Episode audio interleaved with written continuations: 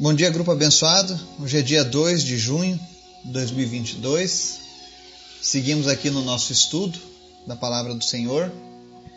E hoje nós vamos estar falando sobre Gálatas capítulo 6, verso 7.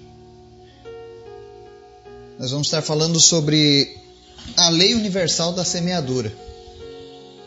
Mas antes da gente entrar nesse assunto, eu quero convidar você que nos acompanha, você desse grupo, a estar orando, intercedendo pelos pedidos da nossa lista, pelas nossas vidas, nossas famílias, nossa nação, para que o Evangelho seja anunciado, que mais pessoas tenham um encontro com Jesus, porque nós sabemos que nesses tempos difíceis apenas a palavra do Senhor consegue sustentar o homem de fato diante das dificuldades. Vamos orar? Obrigado, Pai, por mais um dia, pela tua graça, pelo teu Espírito Santo, pelo teu amor, pela tua misericórdia que se renovou sobre as nossas vidas no dia de hoje. Obrigado por tudo, Pai. Obrigado pela oportunidade e o privilégio que nós temos de te servir, de te chamarmos de amigo, de andarmos contigo, de sermos íntimos daquele que é o Criador de todas as coisas, daquele que nos deu a vida e daquele que nos redimiu quando estávamos perdidos. Obrigado por tudo, Jesus. Não existem palavras que nós possamos falar que possam chegar à altura daquilo que tu mereces ouvir, Pai. Nós te amamos, nós desejamos mais de ti nas nossas vidas, Pai. Perdoa os nossos erros, as nossas falhas, aquilo que nós fizemos que não te agradou, mas nos conserva, Deus, todos os dias, sendo teus. Eu te apresento, Senhor, a vida daqueles que estão hoje enfermos, que estão passando por alguma dificuldade na área da saúde. E nós oramos para que o Senhor esteja trazendo cura, restauração na vida dessas pessoas, em nome de Jesus. Visita em especial a Sandra Cristina, lá de Remanso, que aguarda o resultado de uma biópsia. Que em nome de Jesus, Pai, ela seja curada pelo Senhor. Que o Senhor venha operar um milagre, Deus. E que venha a ser identificado que ela não possui nenhum problema mais porque o Senhor já a curou, Pai. Então, em nome de Jesus, faz a tua obra, realiza os teus milagres, Pai. Visita aqueles que lutam contra o câncer, contra a trombose, problemas cardíacos e traz cura sobre essas pessoas no nome de Jesus. Te apresento em especial a vida do meu tio Wilson hoje, que tem lutado contra a depressão, que tem passado mal por conta dos medicamentos, e eu peço agora em nome de Jesus, visita ele, restaura, Senhor, a saúde dele. Nós cancelamos agora, Deus, todos os efeitos colaterais, todas as sequelas causadas pelos medicamentos e te pedimos em nome de Jesus, Pai, cura ele dessa depressão. Seja ela de origem física, seja ela de origem espiritual, tu tens o poder, Jesus, para curar toda e qualquer doença. Visita também o Ronaldo e cura ele, Deus, da depressão também e todos os demais que estão ouvindo agora, que eles possam receber agora, Deus, ânimo, alegria que vem do Senhor, Pai. E tudo aquilo que tem causado tristeza, depressão, melancolia, em nome de Jesus, bata em retirada na vida dessas pessoas, Pai. Porque Tu és o Deus que pode todas as coisas.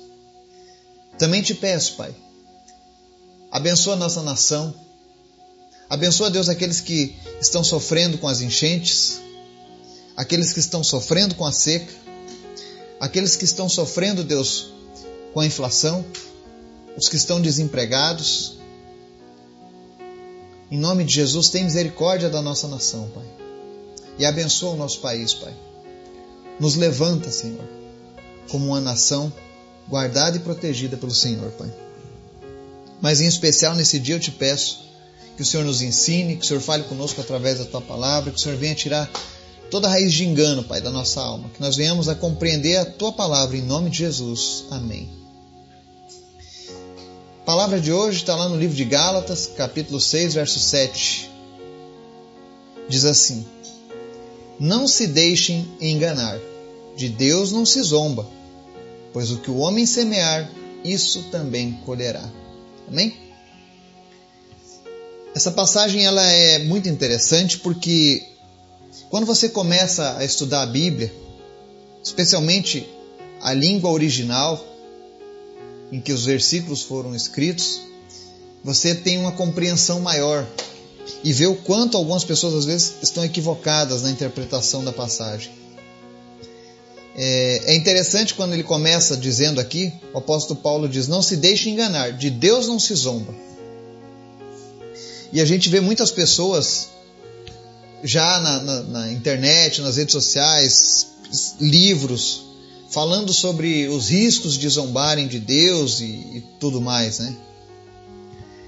Por exemplo, eu estava vendo essa semana um, uma escola aqui no Brasil pegou uma, uma imagem suposta de Jesus Cristo e colocou ele na cruz lá escrito bandido bom é bandido morto, satirizando Jesus, politizando Jesus, né? Há uns tempos atrás, alguém estava anunciando que Jesus era homossexual. Outro teve a ousadia de dizer que Jesus sofreu abusos na infância por isso era tão retraído, e por aí vai. Claro, são zombarias. E aí alguns já se levantam, olha, não se deixe enganar, de Deus não se zomba, né? Pois o que o homem semear, isso também colherá. Mas a passagem em questão aqui não está falando de, de ofender a, a Deus, de ofender a Jesus. Ela está se referindo aqui, o original no grego significa torcer o nariz. Ou seja, nós não vamos conseguir, mesmo que eu torça o nariz, eu não vou enganar a Deus. Pois o que o homem semear, isso também colherá. A passagem fala sobre aquilo em que nós investimos na nossa vida. Por exemplo, se você investe apenas em valores carnais, se você investe na sua vida apenas em valores materiais, mesmo a palavra dizendo que é necessário que nós venhamos a nos aproximar, que nós venhamos a fazer a vontade de Deus, mas você ainda assim insiste em investir apenas na vida material e carnal, no pecado, não se engane. Quando chegar a hora de você partir, não pense você que investindo, que semeando na carne você colherá no espírito. Isso não será possível. Deus não será enganado por isso. É isso que a palavra está dizendo. Que de Deus não se zomba, ou seja, Deus está atento. Deus está olhando tudo o que está acontecendo nesse momento aqui na face da terra. E Ele olha para a minha vida, Ele olha para a sua vida. E Ele sabe aonde nós estamos investindo mais. Aonde eu estou semeando mais. Será que eu estou semeando mais em coisas que desagradam a Deus ou em coisas que agradam a Deus? Porque aqui ele está citando uma lei universal, a lei da semeadura. Tudo aquilo que o homem plantar, ele vai colher. Se eu planto coisas boas, vou colher coisas boas. Se eu planto coisas ruins, vou colher coisas ruins. E não adianta tentar trapacear Deus. Nós jamais conseguiremos enganar o Criador. E tem um detalhe. Uma vez uma pessoa me disse: Olha, se a gente semear, a gente colhe. E se a gente não semear nada, vai nascer erva daninha. É isso que acontece. Quando você não semeia nada, quando você está ali indeciso, quando você está ali em cima do muro, vai nascer erva daninhas. Experimenta pegar um lote e não jogue nada para você ver. O mato vai tomar conta. E a palavra de Deus diz: o que o homem semear, isso também colherá.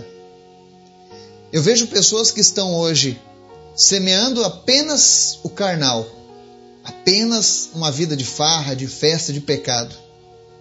E aí, quando você pergunta para ela o que é que te aguarda do outro lado, ah, Deus é que sabe, Deus é amor, Deus é bom, Deus é misericordioso.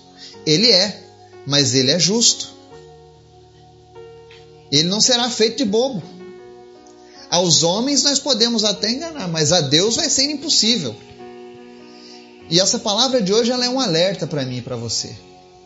Porque o que Deus quer de nós, na verdade, é que nós façamos o investimento na área certa. Deus quer que eu e você venhamos a semear naquilo que será eterno. Semeie a eternidade para que você possa colher a eternidade com Deus. Não espere que você vai plantar apenas coisas erradas, farra, curtição na sua vida e na hora da morte você vai colher a vida eterna ao lado de Deus. Deus não vai forçar ninguém a morar com ele. Ele respeita a sua opinião, mesmo que ele discorde, mesmo que ele saiba que muitas vezes a nossa opinião nos leva para longe dele, nos leva para o pecado, nos leva para a morte espiritual. Mas ele respeita.